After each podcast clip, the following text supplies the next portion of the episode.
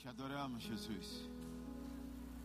Exaltamos o teu nome e nos colocamos aqui diante da tua presença para sermos profundamente ministrados pelo teu Santo Espírito. Por isso te pedimos, Senhor, em nome de Jesus, revela-nos o Espírito por trás da letra. Mostra-nos, Senhor, o que precisamos entender, compreender, alcançar nesse dia. Queremos te conhecer de fato e de verdade. Queremos sermos praticantes da tua palavra. Por isso necessitamos que a tua palavra seja penetrante e cortante como uma espada afiada, separando o que é da alma e o que é do espírito. Separa, Senhor, porque nós queremos andar no espírito. Nós desejamos andar no espírito. Nós desejamos ser praticantes da tua palavra. Por isso, eu te peço nessa hora, em nome de Jesus, abre nossos ouvidos para que possamos ouvir a tua voz. Abre, Senhor, os nossos olhos para que possamos contemplar a tua beleza e a tua majestade. Abre, Senhor, os nossos corações e coloca a revelação da tua palavra para que possamos, Senhor, crescer em graça, em sabedoria, em misericórdia, em revelação. Vem sobre nós. Declaramos, Espírito Santo, o Senhor é bem-vindo neste lugar. Nós te desejamos, Espírito Santo. Nós desejamos, desejamos ser abraçados pelo teu poder hoje, pelas tuas pelos teus braços fortes, nos abraça. Em nome de Jesus, Pai. Em nome de Jesus, eu dou uma ordem a todo e qualquer espírito contrário que saia do nosso meio, de cada casa onde essa transmissão chega, que vá para o lugar que o Senhor determinar. Mas no nosso meio é ilegal a presença de todo e qualquer espírito maligno. Só os anjos do Senhor podem passear. Só o Espírito Santo pode falar aos nossos corações e mentes. Em nome de Jesus. Faz, Senhor, em nós, através de nós. Faz, Senhor. Faz, Senhor. Em nome de Jesus. Toma-nos pelas mãos hoje, como um pai pega uma criança e nos conduz. Em nome de Jesus, se você crê, se expressa para o Senhor. Aleluia. Aleluia, aleluia. Abra sua Bíblia no livro de Colossenses, capítulo 2. Colossenses, capítulo 2. Eu venho falando bastante sobre, sobre esse texto. Eu gosto muito desse texto que Paulo. Paulo. Ah, Paulo.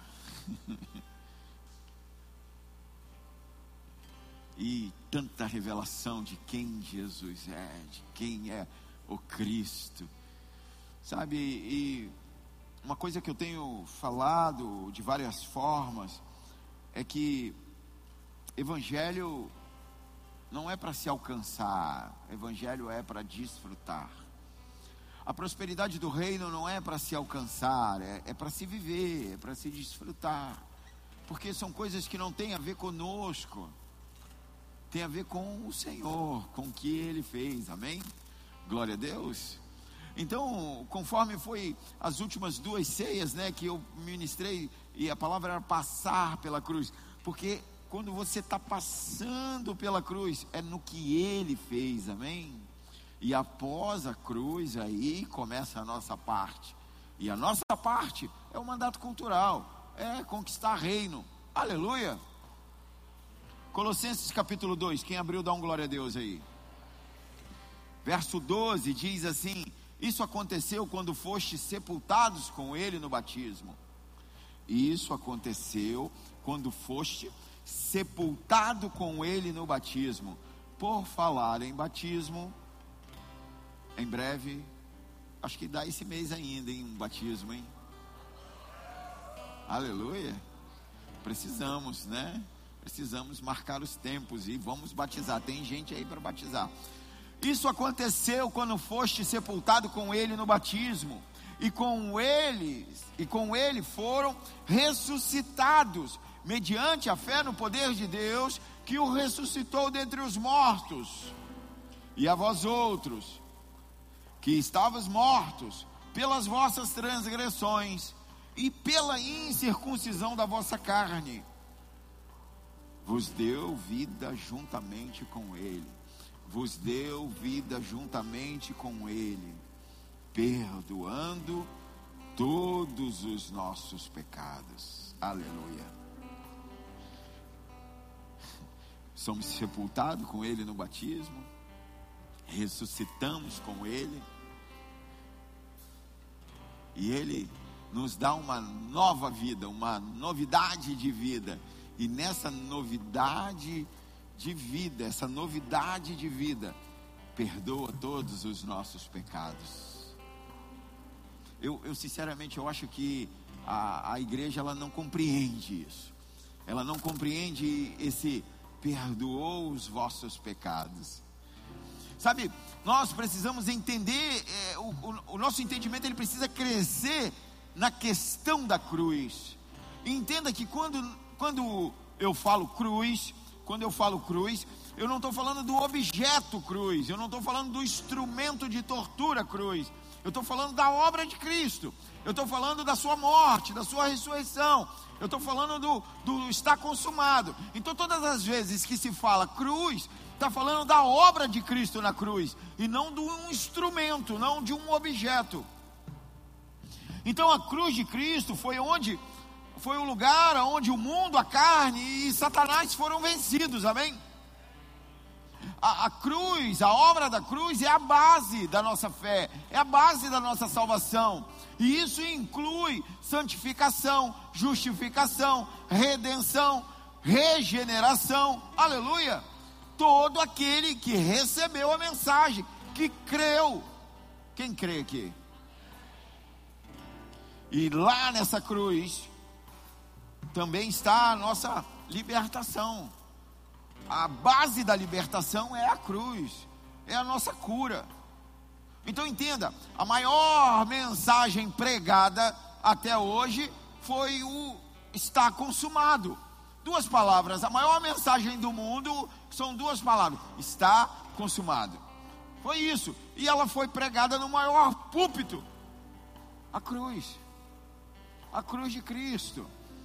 Então, é por isso que que não dá para conceber um evangelho, um, um cristianismo sem cruz. Nós precisamos entender a cruz. Nós precisamos mergulhar nesse lugar, nesse entendimento, porque o centro do evangelho é a cruz. E essa cruz, ela traz muitos benefícios para nós, porque é, é ali que você é salvo, é ali que você conquista a vitória das batalhas espirituais, porque as batalhas espirituais elas são reais, mas só se vence batalha na cruz. Aleluia. É, eu poderia falar isso de outras formas, do tipo, você anda, você vive deliberadamente na prática do pecado e quer que o inferno não tenha, que o império das trevas não, não prevaleça sobre você, não tem como. Legalidade. Então entenda que a base da libertação, da batalha espiritual, está na cruz. Só que na cruz nós recebemos três grandes benefícios que a maioria não percebe, não toma posse não desfruta. E é o perdão, você precisa receber o perdão, é a mudança de caráter, seu caráter precisa ser mudado. Escolhe alguém bem bonito aí perto de você, mascarado, e fala para ela: seu caráter precisa ser mudado. Então, então você tem o perdão, você tem a mudança de caráter e você tem a nova identidade. Existe uma nova identidade. E são benefícios adquiridos ali na cruz. Benefícios. Eles muitas vezes eles não são reconhecidos, não são recebidos pelo cristão.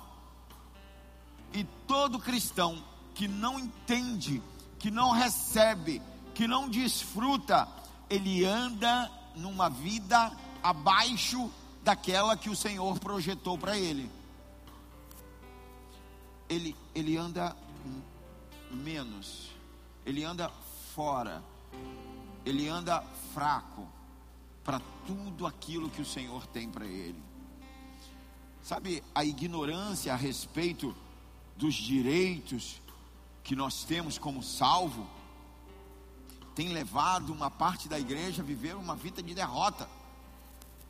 Você conhece um monte de crente assim, vive de derrota em derrota. Ele fala assim, de vitória em vitória. Com Jesus no barco tudo vai bem. Esse é o discurso, né? É o discurso gospel. É, é, é a, da cultura igrejeira. Mas a verdade é derrota atrás de derrota, derrota atrás de derrota. Quebrando a cara uma, um dia depois do outro. Não entende o que a cruz fez com ele. Não entende o que está disponível, a obra realizada por Cristo. Ela é perfeita. A obra realizada por Cristo é perfeita, é completa, é suficiente para nos levar a uma outra dimensão. Ei, você foi chamado para andar numa outra dimensão. Fisicamente, mas espiritualmente também. É por isso que João 10, 10 diz que o Senhor, Ele tem vida e vida em abundância. Lá ele fala, o ladrão, Satanás. Lá ele está falando do, do, do, capeta. Aí ele está falando, ali ele está falando, esse veio para matar, roubar e destruir. Mas eu venho, eu vim para que você tenha vida e vida em abundância. Quem quer vida e vida em abundância, levante suas mãos aos céus.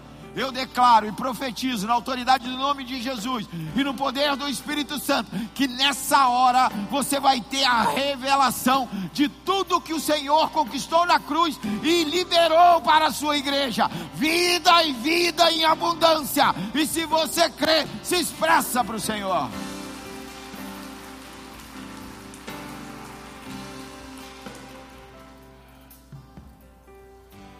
Ele liberou o perdão.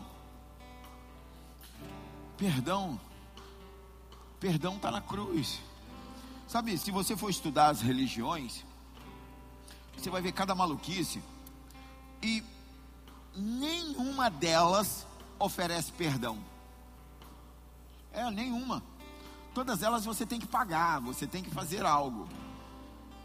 Você tem que fazer rituais, você tem que é, sofrer um tipo de martírio. Todas as religiões você, ela, ela, você tem que fazer algo. Mas Deus em Cristo se ofereceu no nosso lugar. Aí o que, que eu preciso para ser perdoado? Aceitar a Cristo.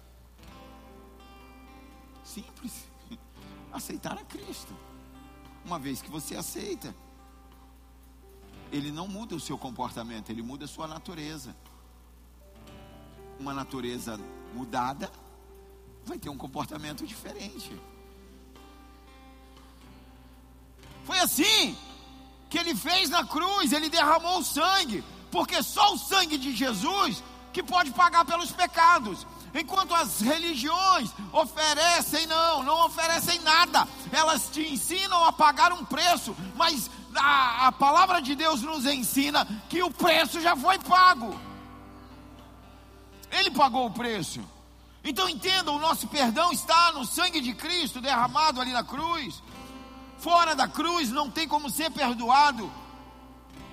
Esse perdão nós recebemos por graça. Por graça, pela graça, mas não foi de graça, foi caro, custou tudo, custou o filho.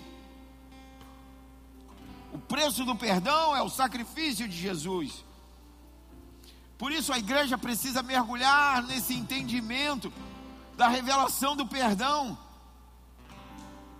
Porque se você não entende que você foi perdoado, Satanás vai ter vitória sobre a sua vida.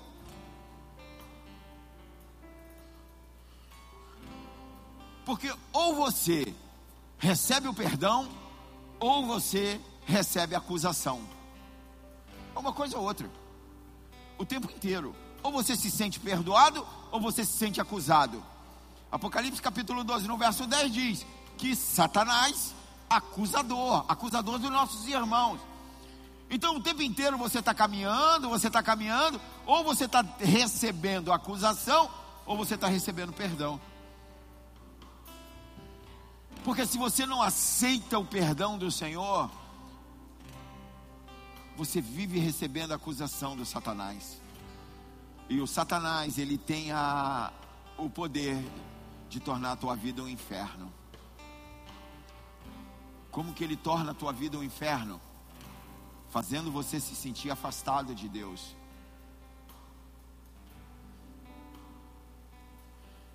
Quando você se sente afastado de Deus, a tua vida se tornou um inferno. Só que nada te separa do amor de Deus. Então tá tudo aqui. Então não é o que eu penso, não é o que eu sinto, não é o que eu sei, é o que está escrito. E eu tenho o direito de achar o que eu quiser achar, mas o que eu acho não interessa. O que interessa é o que está escrito. Porque Satanás ele vai sempre tentar nos impedir de receber na plenitude o que Cristo fez na cruz. E se nós permitirmos que Satanás nos acuse, nós vamos viver abaixo da expectativa. E aí nós vemos uma parte da igreja andando debaixo de culpa. E aquele que anda se sentindo culpado, não exerce a autoridade espiritual que tem. Entenda, você foi chamado para um mandato cultural, para entrar numa geografia e lá naquela geografia trazer o céu para a terra. Mas se eu entro naquela geografia me sentindo aquém, me sentindo menor, não vou exercer autoridade. Você precisa saber quem você é. Ah, você precisa saber quem você é. Você precisa saber quem é Jesus em você tudo conquistado na cruz. Nós temos essa garantia espiritual. Essa garantia espiritual, ela ela tem que se refletir no físico, no natural. Não há acusações contra nós, amém? Essa vitória, ela foi recebida através do perdão. E no perdão nós encontramos a libertação. Nós encontramos a cura. Quando nós não entendemos, não alcançamos isso, nós ficamos frágeis, fragilizados pela culpa. E fragilizado, um cristão fragilizado pela culpa, ele se torna uma lixeira. É. As pessoas que vivem à nossa volta vão jogando lixo em nós. E nós vamos recebendo esse lixo.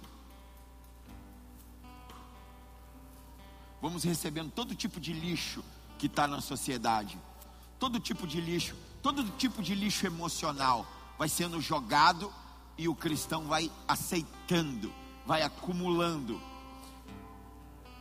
E ali ele vai se sentindo mais culpado. Ali ele começa depois com uma autopunição. Ali ele se sente rejeitado. E ali começam a, a, a trazer de volta traumas, do passado. Começa a, a, feridas cicatrizadas começam começam a ter problemas.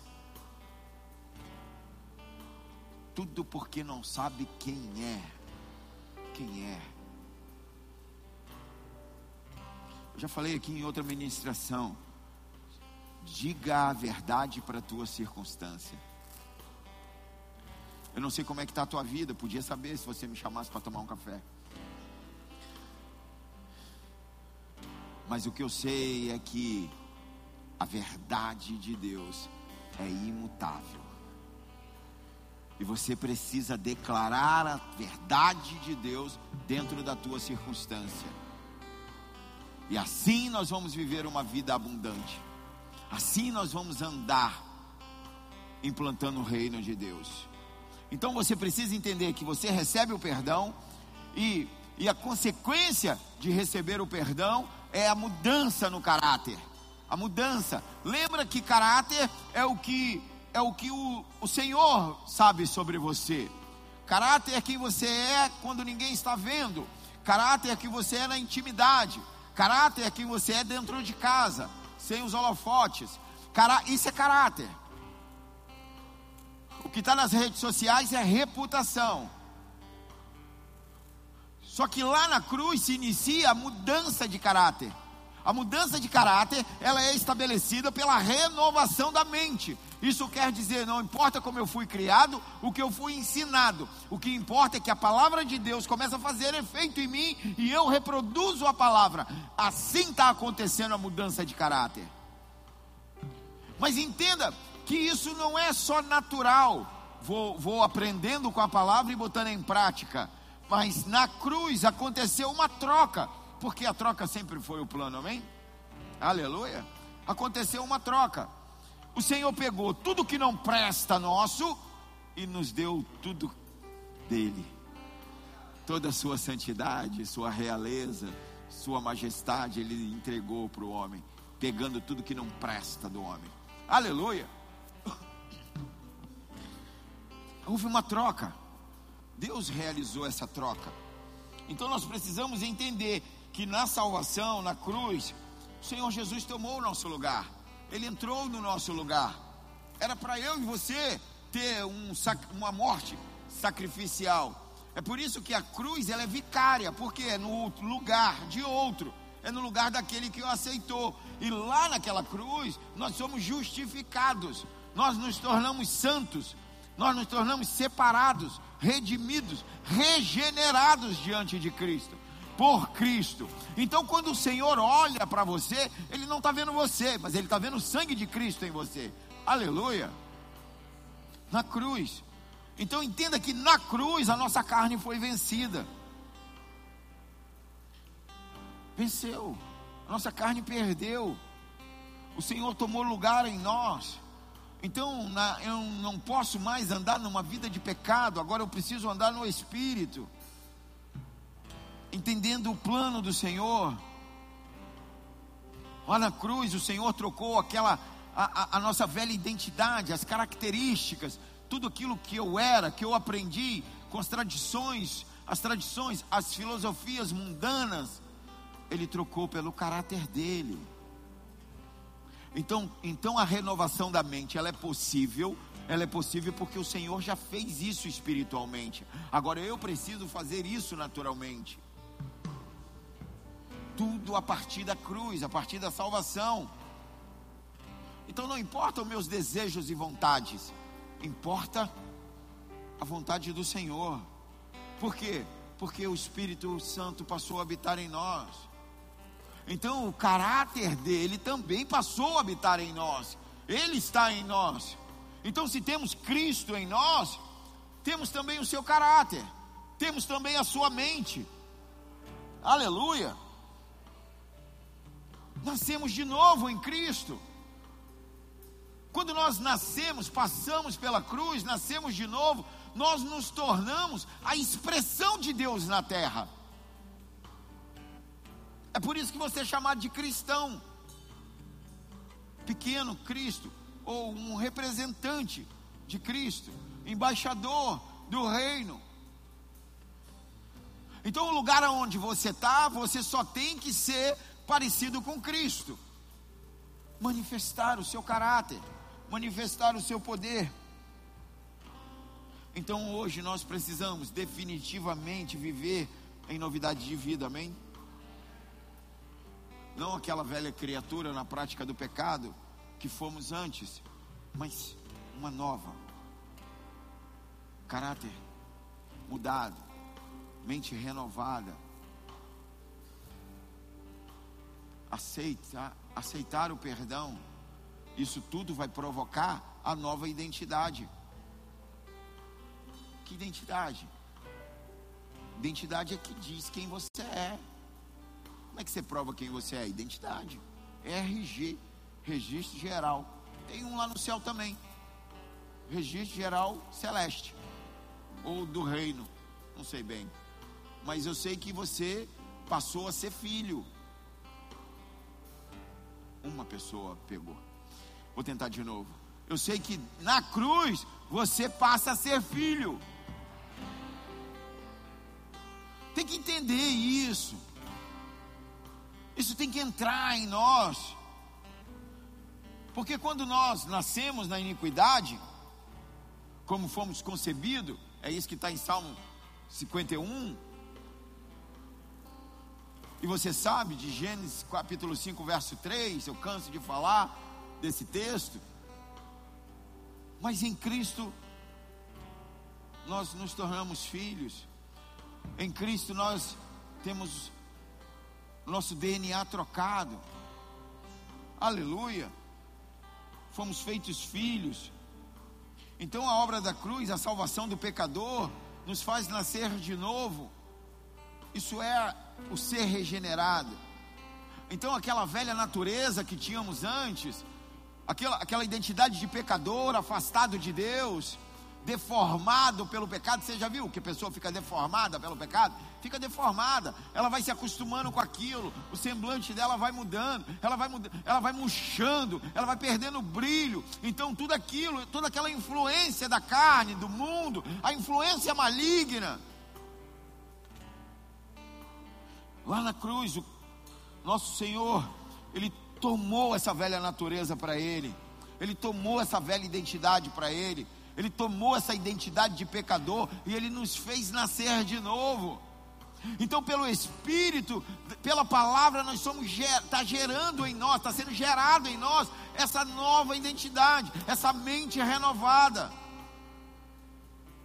identidade de filhos por meio da obra. Aleluia. Romanos capítulo 8 diz que nós somos cordeiros dele co-herdeiros, como irmãos, nascemos de novo em Cristo. Também em Cristo recebemos essa nova identidade. E essa nova identidade nós deixamos de ser criaturas governadas pela vontade, pelo sentimento, pelos desejos. Deixamos de ser criaturas governadas pelo pecado e passamos a ser criaturas que andam no espírito, que andam na verdade independente de circunstâncias ou de sentimento. Qual é a importância disso para hoje? Qual é a importância disso para hoje? Entenda que a consciência de uma identidade aponta para um destino. Naquela velha identidade que tínhamos, nós estávamos destinados ao inferno destinados ao fogo eterno, destinados a um lugar afastado de Deus. Mas agora, nessa nova identidade, ela está apontando para o destino que é a eternidade com o Senhor. Aleluia! Seu reino. E esse reino ele já começou, amém? Então, essa marca que causa na salvação, o sangue de Jesus. É, é, pelo sangue de Jesus que espiritualmente nós somos identificados pelo reino de Deus e pelo império das trevas. Então, quando você anda no meio de uma cidade, no lugar que você chega, os principados e potestades sabem quem você é. E os anjos do Senhor também sabem quem você é. Então, se você anda sabendo quem você é, os principados e potestades nem chegam perto e os anjos do Senhor estão prontos a te servir. Por quê? Porque ele sabe quem somos, príncipes do Senhor. Aleluia. Ele sabe. Quando ele olha, quando eles olham e veem o sangue de Jesus, ele nos vê revestido de nobreza. Uma nobreza celestial. Eles sabem que nós somos autoridades nesse, nessa terra. Nós somos autoridades espirituais, que nós emitimos decretos, que as circunstâncias se dobram às nossas palavras. Esse é o embaixador do reino, esse é quem sabe quem é. Ele sabe o que ele está fazendo, ele sabe o que ele está falando. Por isso nós não podemos ser conduzidos pela carne, não podemos ser guiados por uma mente maligna, não podemos ser. Não pode. Precisamos ser dirigidos pelo Espírito. Aleluia. Conforme a palavra de Deus. A palavra de Deus nos afirma que a mente de Cristo está em nós. A mente de Cristo nós precisamos. E a mente de Cristo é o Espírito Santo. Já preguei isso outro tempo, vou pregar de novo, que um monte de gente já esqueceu. Você se torna fator de mudança. Você que é a mudança, a mudança. O Senhor vai mudar as circunstâncias da, do local a partir de você. A partir de você. E ali você se sente acusado, acusado, e Satanás quer isso, ele quer te acusar, porque você é a pessoa que pode atrapalhar os planos dele naquela geografia. Sabe lá na tua família? É, Satanás sabe que é você que pode atrapalhar os planos dele lá. No meio dos teus amigos, Satanás sabe que se você souber quem você é, você muda a realidade deles. Então é o tempo todo te ameaçando, é o tempo todo te acusando, para que você não saiba quem você é. Mas você está aqui hoje para que uma nova identidade seja imprimida em você para que você saia daqui se sentindo verdadeiramente embaixador do reino de Deus na terra. Um representante legal do ministério de Jesus Cristo, aonde ele diz coisas maiores vocês farão. Nenhum cristão precisa andar na velha natureza, na velha identidade. Você é a novidade de Deus na terra, amém? Você é a novidade de Deus na terra. Porque quando nós herdamos a identidade lá do Adão, ali nós herdamos a maldição, nós, nós herdamos a derrota. Mas quando a nossa identidade é trocada, a nossa natureza é trocada, ali, ali, nós, ali nós, nós temos à nossa disposição as bênçãos que estavam sobre Abraão. Gálatas 3, 29 e sois de Cristo, pois sois descendentes de Abraão, herdeiros segundo a promessa. Presta atenção. Todas as bênçãos do Senhor está sobre o seu povo.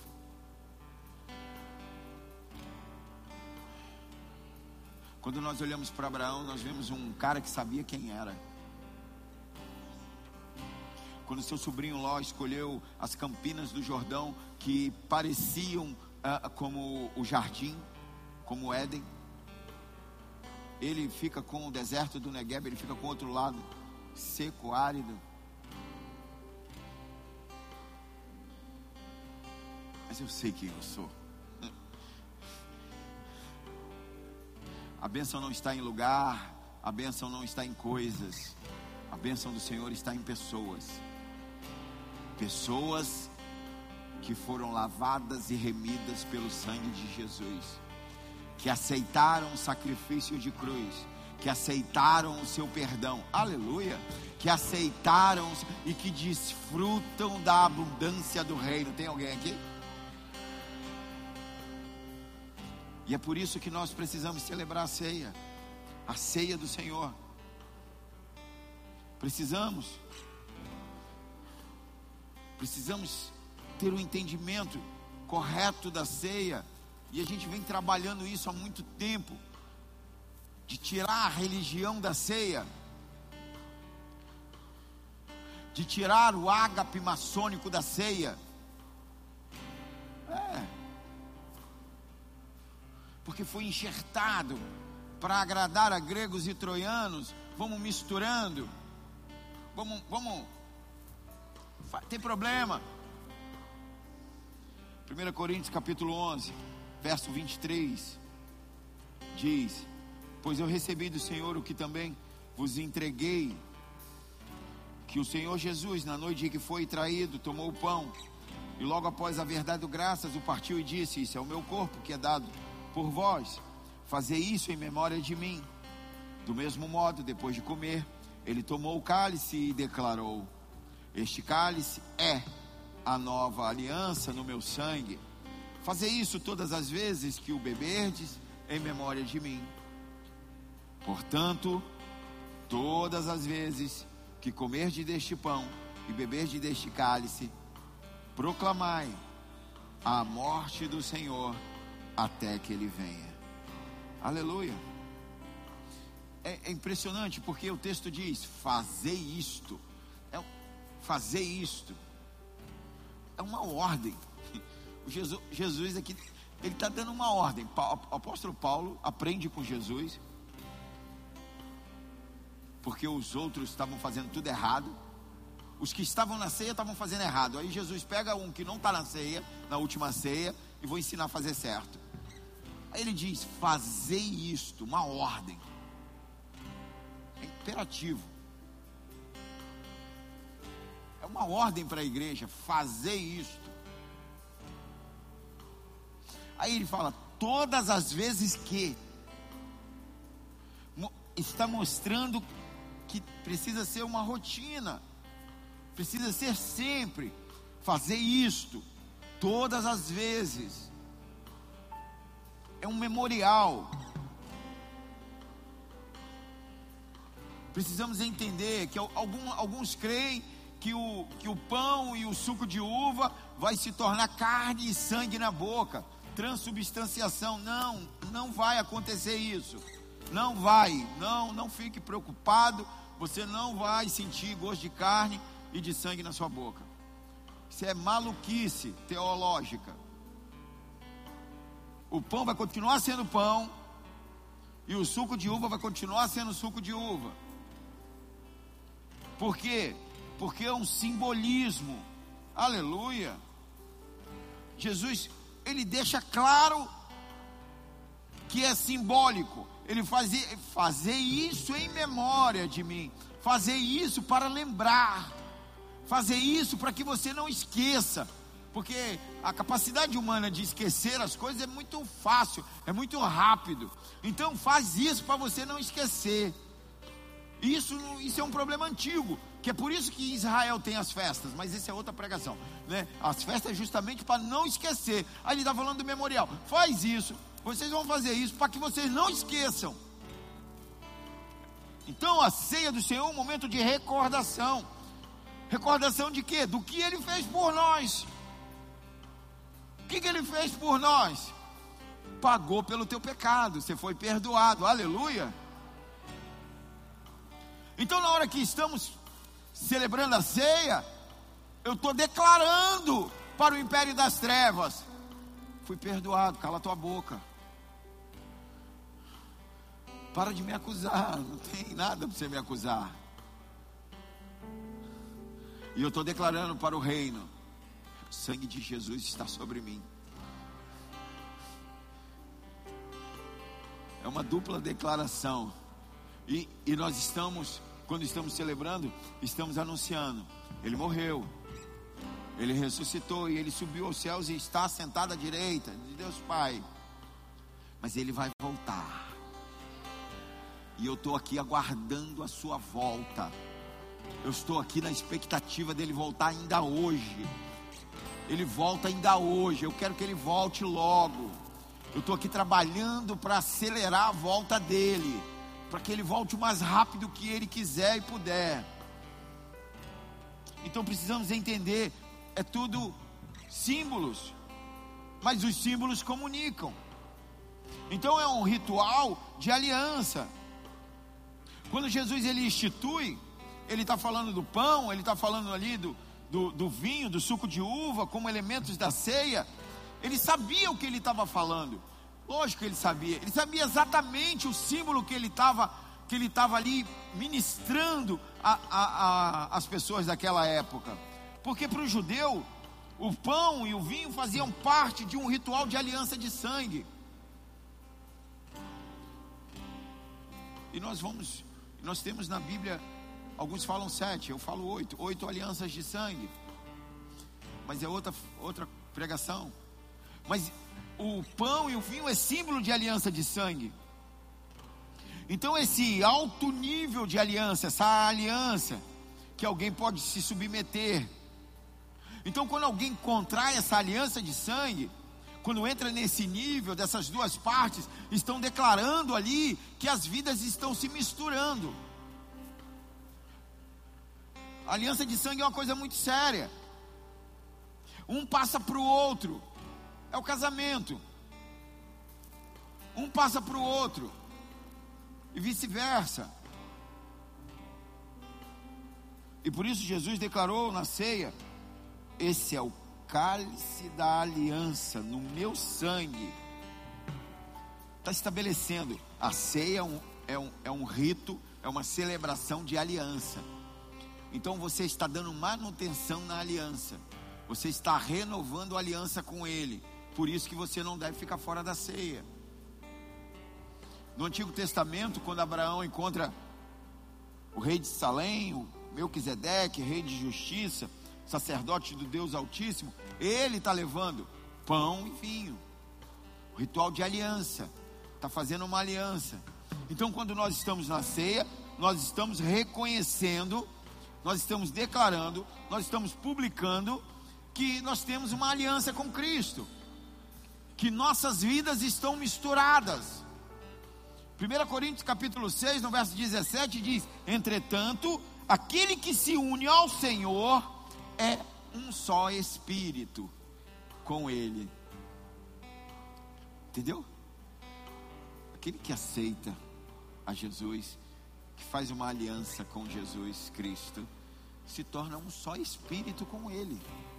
Um só espírito. É um casamento se tornando um só. Um casamento que não tem como separar. Jesus deixa bem claro.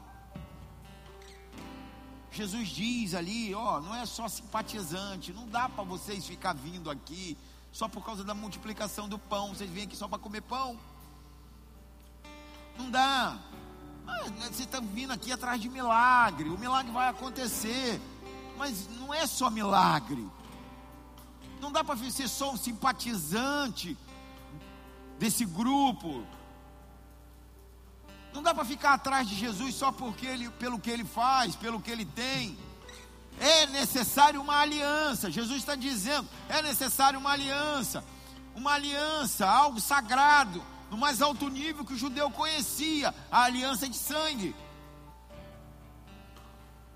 E muitos não compreendem isso. Não compreendem porque não conhecem a, a cultura judaica esse tipo de aliança que Jesus está se referindo. João capítulo 6, no verso 53. João capítulo 6, verso 53. Então Jesus os advertiu: Em verdade, em verdade vos afirmo: se não comerdes a carne do filho do homem, não beberdes o sangue, o seu sangue, não tereis vida dentro de vós. Todo aquele que comer a minha carne e beber o meu sangue tem vida eterna. Eu ressuscitarei no último dia, pois a minha carne é a verdadeira comida, o meu sangue é a verdadeira bebida. Aquele que come a minha carne e bebe o meu sangue, permanece em mim e eu nele. Aleluia. É, óbvio que Jesus não está falando da carne literal do sangue literal. É lógico. Inclusive, é por causa desse texto que alguns acusaram a igreja primitiva, a igreja do caminho, de canibalismo. Mas está se referindo à cultura judaica, está falando de uma aliança de sangue, está falando está falando ali de que nós estamos nos misturando, nós não estamos nos tornando uma só pessoa. Então é nessa hora que há a troca. Eu entrego tudo que é meu para ele, eu não tenho nada que preste, mas ele quer, ele pega tudo que é meu e eu pego tudo que é dele. Aleluia! Aliança de sangue. Isto fica muito claro. Então, esse texto também ele está falando diretamente da ceia.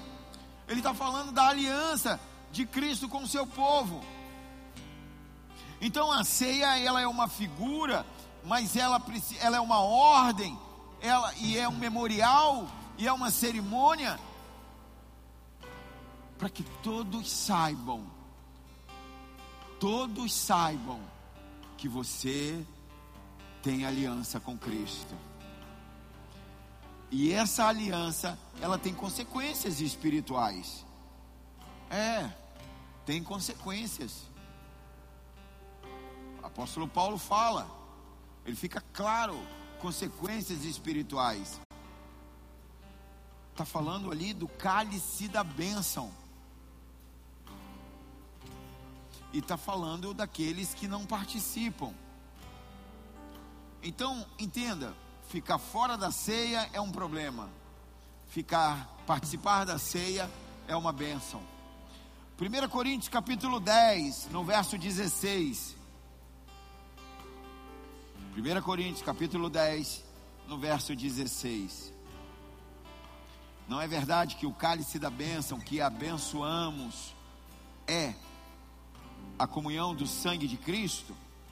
Acaso o pão que partimos não é a nossa participação no corpo de Cristo?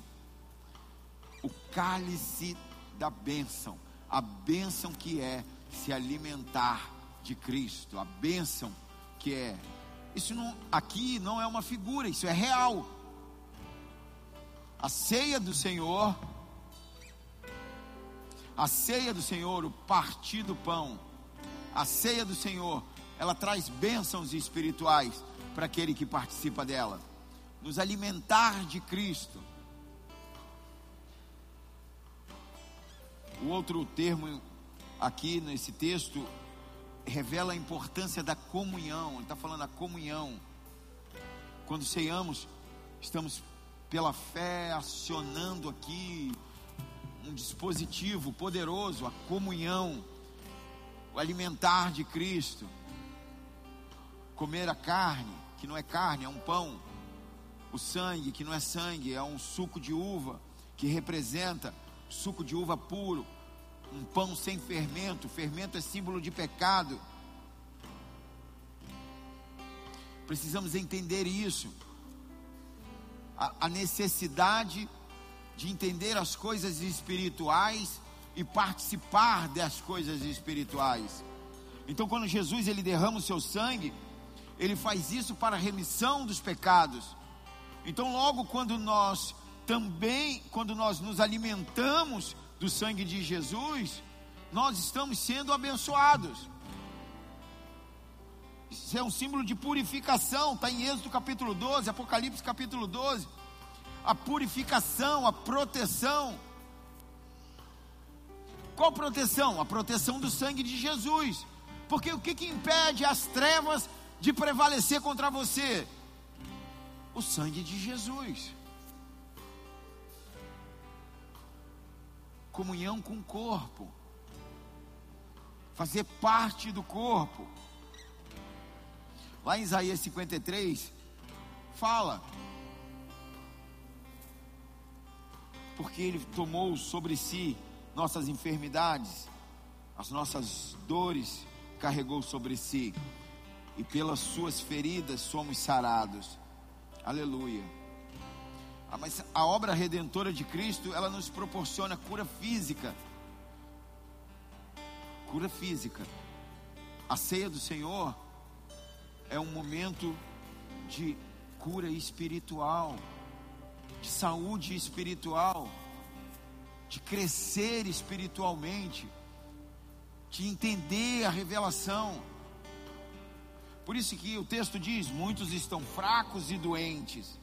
Por que, que estão fracos? Porque não discerniram a ceia, não entenderam a ceia. não entenderam fazer parte do corpo. Precisamos entender o que, que é isso. Você faz parte. Quando você faz aliança com Cristo, você aceita Cristo como Senhor e Salvador, você faz parte. Então, se eu faço parte, eu tenho responsabilidades.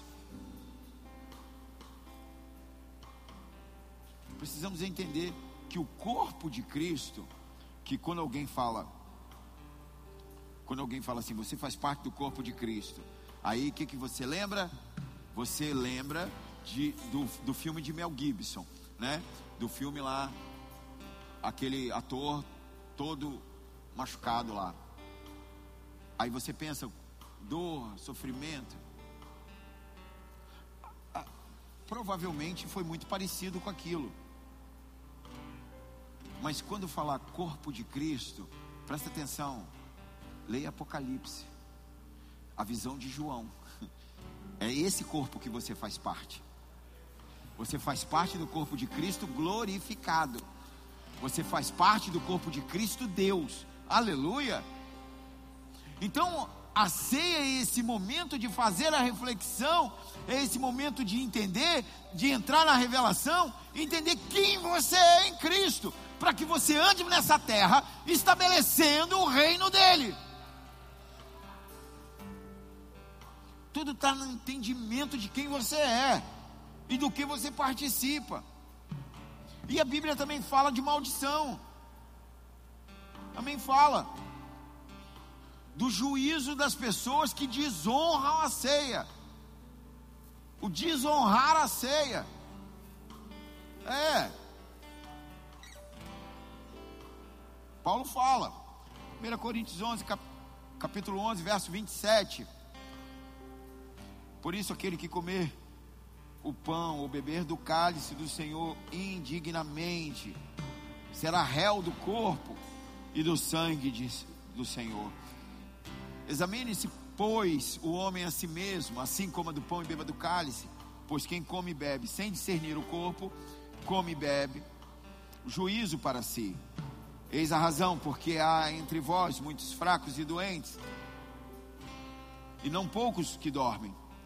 Porque se não julgássemos a nós mesmos, se nós julgássemos a nós mesmos, não seríamos julgados. Mas quando julgados, somos disciplinados pelo Senhor, para não sermos condenados com o mundo. Sabe, uma coisa que que eu entendi na igreja, logo que eu que eu converti, porque uma bênção foi eu ter me convertido já tarde, tarde, com 35, 36 anos. Foi bênção, por quê? Porque eu não fui formatado dentro da religião. A religião não botou nada na minha cabeça. Então é o que o texto diz e pronto. E eu, eu, eu comecei a entender que as pessoas têm medo da ceia. Mas na minha cabeça isso fazia muita confusão. Porque eu lia no texto que a, que a ceia é a bênção é uma bênção. E eu via as pessoas com medo da ceia. Eu via pessoas faltando culto no culto de ceia. Para que não, pra, eu via pessoas que não ceiavam, pessoas que se escondiam, pessoas que não sabiam onde enfiar a cabeça dentro no, no momento de culto. Em alguns lugares, pessoas sendo é, motivos de chacota, porque uns podem ceiar e outros não. Então, quando se fala nesses lugares, fala da ceia, vem o medo da ceia. Elas preferem não participar, elas se sentem indignas, elas se sentem julgadas e condenadas. Mas aí, não é nem questão de teologia, é questão de português. É só ler o texto, escolhe a versão que você quiser. Leia o texto. Indignamente. Advérbio de modo. Então é a forma como eu faço. Indigno é o sujeito que é indigno. Mas o texto não está dizendo indigno. O texto está dizendo indignamente. Então, indignos são todos. Um amém só. Vou tentar de novo. Indignos são todos. Porque todos aqui pecaram. Alguns pecaram depois que entraram aqui, tem duas horas. Todos pecaram, todos, todos. Você peca tanto que você nem sabe que você está pecando. São 613 leis. Você nem conhece as 10. Do... Tenta lembrar das 10 aí. Você não lembra das 10, vai querer lembrar das 613. Outro dia eu falei com a minha esposa: reter a urina, está escrito, é pecado. Reter, segurar.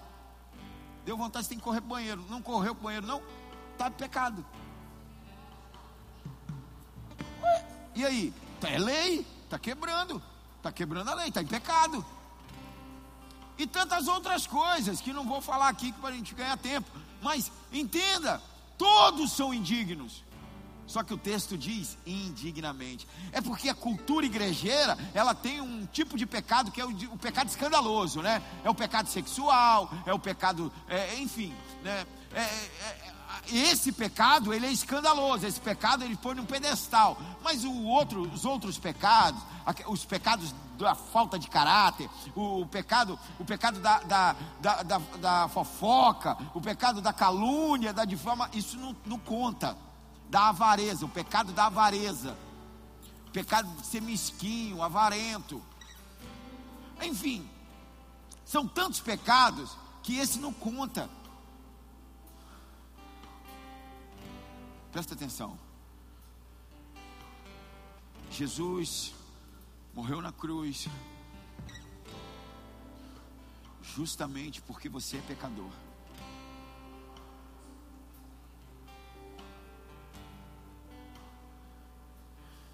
E que você pode sim ser uma pessoa melhor. Pode sim, através da renovação da mente. Mas isso é depois dele te perdoar. Eu conheço muita gente que é moral, que é honesto, que paga os seus impostos. E que se não aceitar Jesus, vai para o inferno. Porque a questão não é comportamental, a questão é de natureza. E a tua natureza, ela é trocada quando você aceita Jesus Cristo como um único Senhor e Salvador. Nesse momento, o sangue dele te cobre, te limpa, te lava, te cura, te liberta e estabelece um novo tempo na sua vida. Então entenda que o que você precisa saber para você participar da ceia é que você não merece. É que você é indigno. Mas a dignidade está em entender que você é indigno. É entender que você participa por graça. Eu participo, por que, que eu vou participar da ceia? Eu vou participar por graça e misericórdia. Porque o Senhor me alcançou. Porque eu, por mim mesmo, já estava queimando. É porque tem gente que não precisa morrer para ir para o inferno. A vida dela já é o inferno. A minha era. A minha era. Mas um dia o Senhor me alcançou. E impressionante é que o texto ele convida o sujeito, ele convida o crente a fazer um autoexame. É, é isso que ele diz.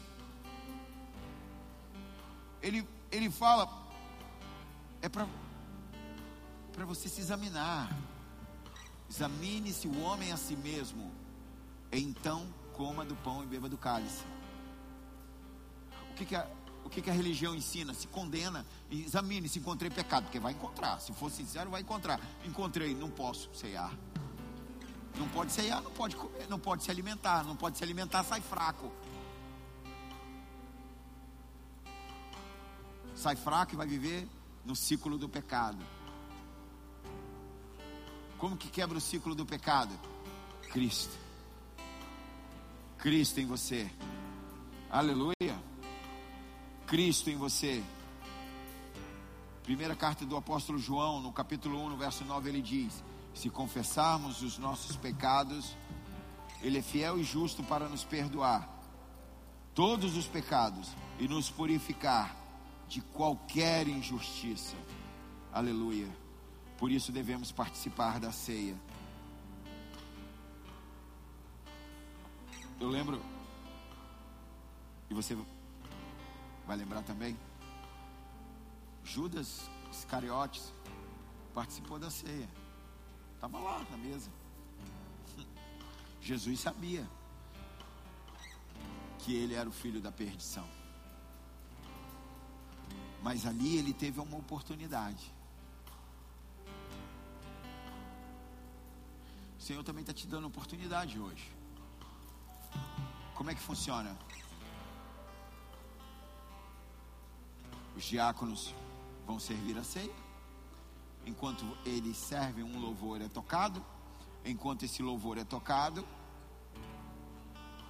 você se examina, encontra, encontra, confessa, pede perdão, Senhor, e, e decide não viver na prática dele. Come do pão, bebe do cálice. Mas é simples assim?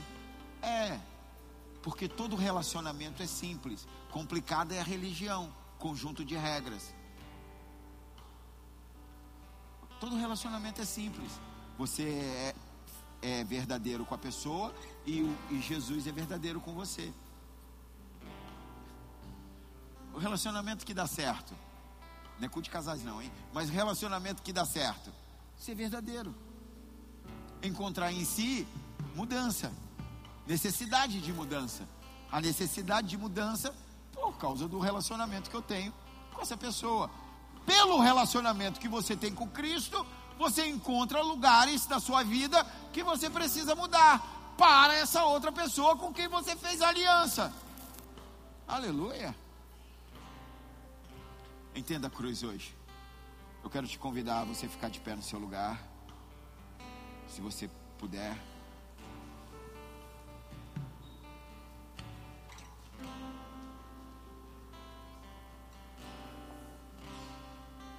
Os diáconos vão servir a ceia agora. E eu quero te chamar a você fazer uma reflexão da sua vida. Esquece quem está do seu lado. A não ser que você tenha que, pedir perdão, né? Aí se você tem que pedir perdão, faça isso agora também. Mas se volte para o Senhor agora. Que você entenda a cruz, a obra da cruz, que você aceite a cruz, aceite a obra da cruz, que você possa verdadeiramente se examinar, olhar para si, identificar em você as necessidades de mudança, o seu comportamento e, e clamar ao Senhor: Senhor, me ensina, Senhor. Você também, por você se conhecer, você pode dar nomes, né? Senhor, me dá mansidão. Senhor, me dá domínio próprio. Senhor, fecha meus olhos para esse tipo de coisa. Senhor, meus ouvidos para essas falas. Afasta de mim. Senhor, eu recebo o teu perdão e não aceito nenhum tipo de lixo emocional sobre a minha vida. Não aceito. Senhor, e você começa a, a, a ser ministrado pelo Senhor. Com entendimento. Entendimento que você está se alimentando do Cristo. Que você faz parte do corpo que você assume sua responsabilidade no corpo de Cristo. Em nome de Jesus, é você e Ele agora. É você e o Senhor. Durante esse louvor, se examine-se, se perdoe, peça perdão, aceite o perdão, para que a gente possa juntos ceiar, em nome de Jesus. Teu sangue faz o surdo ouvir. Agora teu sangue quebra maldição. Agora teu sangue dura toda dor. Agora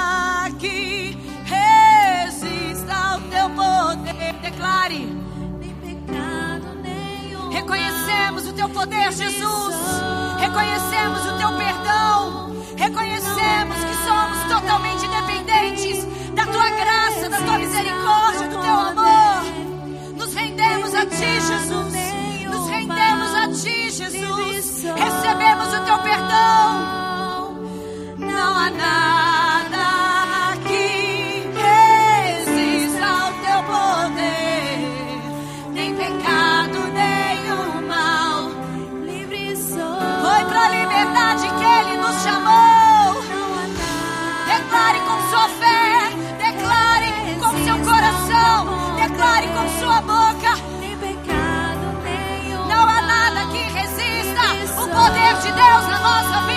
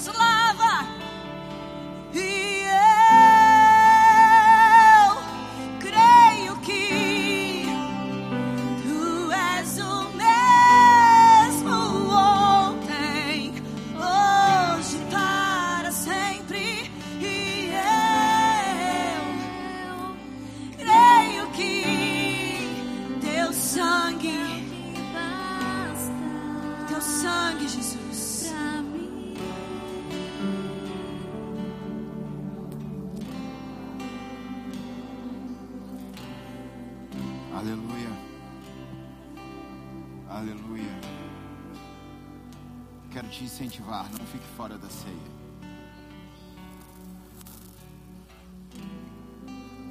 Não tem a ver com não tem a ver com você, tem a ver com o Senhor. Tem a ver com aceitar o Senhor. Por isso é simples. Se entrega para ele. E é por Ele. Confessa, deixa.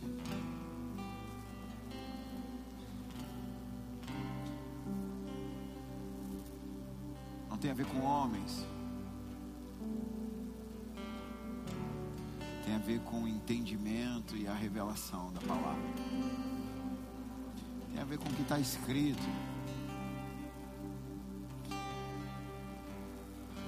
Deixa a religião te dominar, não. Mas eu fui acostumado, muitos dizem, né? Eu fui acostumado assim. Eu fui ensinado assim. Foi ensinado errado, está escrito de outra forma. É só ler. Sabe, grandes homens de Deus com boas intenções falharam. Mas era o entendimento deles até aquela hora. Era a revelação que eles tinham, era o, o que eles viviam. E não cabe aqui julgamento. O que cabe é que a igreja ela anda para frente, panoramicamente. E o crescimento vai abrindo, vai entendendo a revelação. Então nós não podemos pegar uma igreja de 30 anos atrás e querer que ela entenda o que nós entendemos hoje. São outras circunstâncias, mas a palavra está escrita e é a mesma.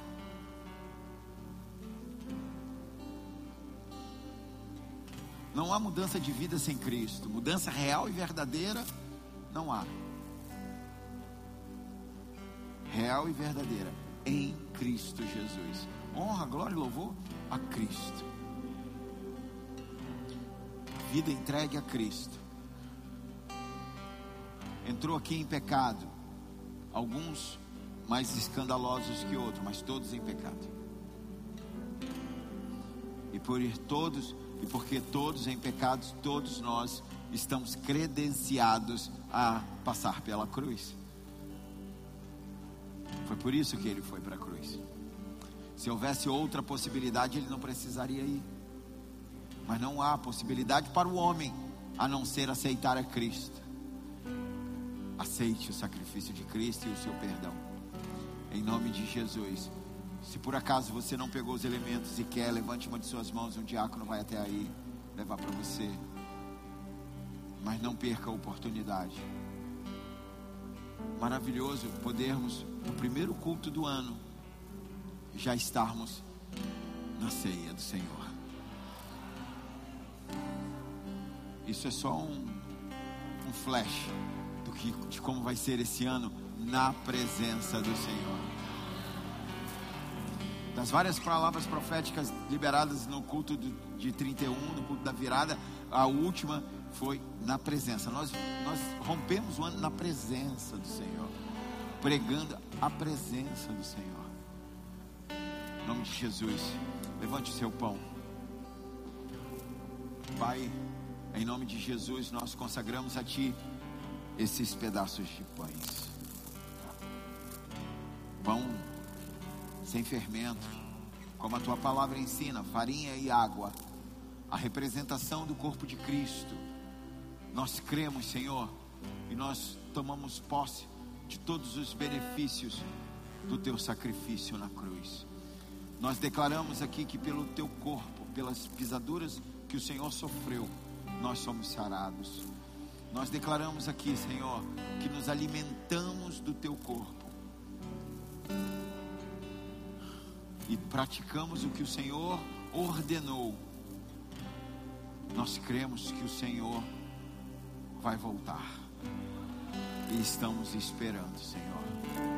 Consagramos a Ti esses pães, em nome de Jesus. Podem comer.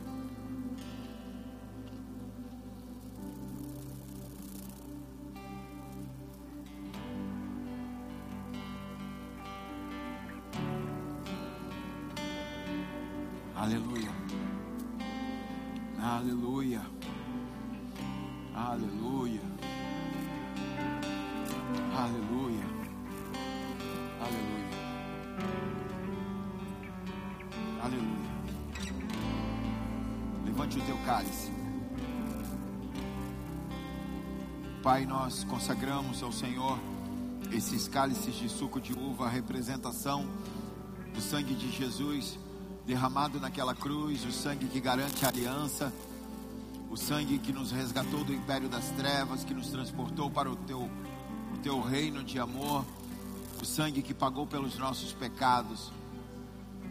Nós declaramos que confiamos única e exclusivamente no sangue de Jesus. E por isso nós celebramos a ceia aqui em memória do Senhor. Podem beber.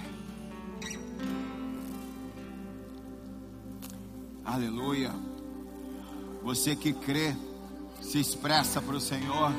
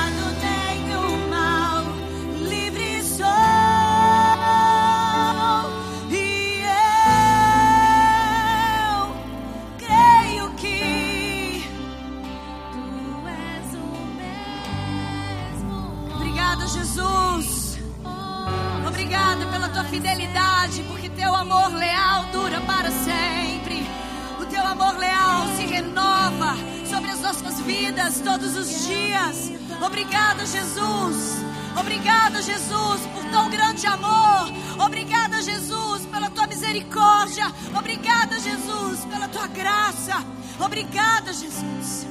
Obrigada, Jesus. Obrigada, Jesus. Obrigada, Jesus.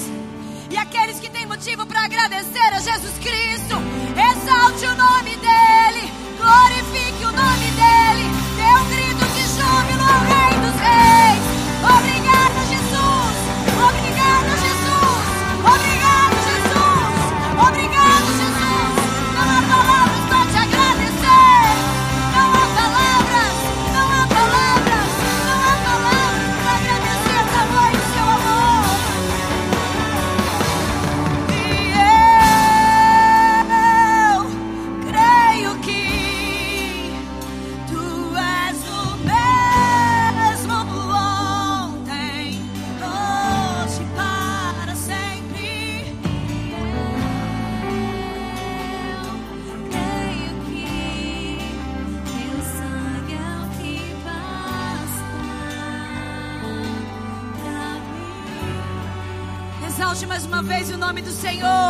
exaltado, Jesus.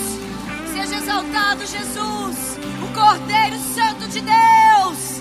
O Cordeiro Santo de Deus que se entregou por nós. Obrigada, Jesus. Aleluia. Glória a Deus. É, só dar uns recadinhos aqui antes de abençoar. Ah, não esqueça, né? A vigília no sábado, que nós estaremos juntos aqui para entender mais sobre missões. É é uma vigília diferente, né? E eu creio que o Senhor vai operar maravilhas. Agora, na terça-feira, eh, eu vou pregar numa igreja lá na Ponta da Fruta e a pastora vai pregar na quinta. E o que eu, por que, que eu estou falando isso aqui? Porque eu não costumo sair para pregar e eu nem gosto de sair para pregar, a verdade é essa. Não gosto de pregar em outra igreja, vou por outro, vou, vou como missão, vou como com um propósito. E aí no dia que o pastor de lá, a gente se conhece há muito tempo, da época da Ponta da Fruta, que era pastor lá, e, e ele falou uma coisa assim para mim. Eu- ele chamou, eu falei que estava muito ocupado, cansado, enfim. Aí ele falou assim: vem, vem aqui, vem aqui me abençoar. Vem aqui abençoar essa igreja. E aí eu me senti na obrigação. Não, não com ele, mas com o reino. Com o reino. De. Porque, enfim, né? Não quero entrar em detalhes, mas muita coisa aconteceu nesses, nesses nove anos. E, e nós vamos lá para compartilhar o que a gente tem, o que a gente desfruta, do, o poder de Deus que, que é manifestado nesse lugar. Nós vamos lá. E aí eu quero abrir para vocês, quem quiser ir, quem puder, né? Na terça eh, e na quinta, a pastora, eu também vou, vamos juntos. O louvor também, uma parte aí do louvor também vai na quinta-feira. Então, quem quiser, fica à vontade para nos acompanhar e abençoar aquele lugar. Nós vamos lá para compartilhar, para distribuir poder de Deus. Amém? Glória a Deus. Bom, cantina vai estar aberta agora, lojinha também. Você que nos visita, se você quiser, lá atrás tem o pessoal do acolhimento, deixa seu nome e telefone. Em breve os PGs voltam, amém? Início de fevereiro. E eu estou procurando casa para abrir PG. Que você, se você tem uma casa e quer o PG lá, quer que sua casa se torne uma casa de oração, vem falar comigo que nós vamos estabelecer ah, um altar de adoração lá na tua casa. A tua casa vai ser conhecida no bairro como casa de oração, amém? Glória a Deus, aleluia. Então, acho que é isso, né? Esqueci mais alguma coisa? Não, né? Chega de falar. Amém. Levante a, a tua mão direita. Que a graça e a misericórdia do Senhor sejam multiplicadas sobre a tua vida. Em nome de Jesus, como servo e sacerdote, eu quero te abençoar. Abençoar a sua casa, abençoar os seus filhos, abençoar as suas finanças, abençoar a sua saúde, abençoar o seu ministério. Em nome de Jesus, que as doces consolações do Espírito Santo da promessa esteja sobre você até o dia em que o Senhor volte. Em nome de Jesus, eu te abençoo. Beijo. Deus abençoe. Em nome de Jesus. Se você quiser oração por algum motivo, vem aqui na frente, os diáconos vão orar por você, em nome de Jesus.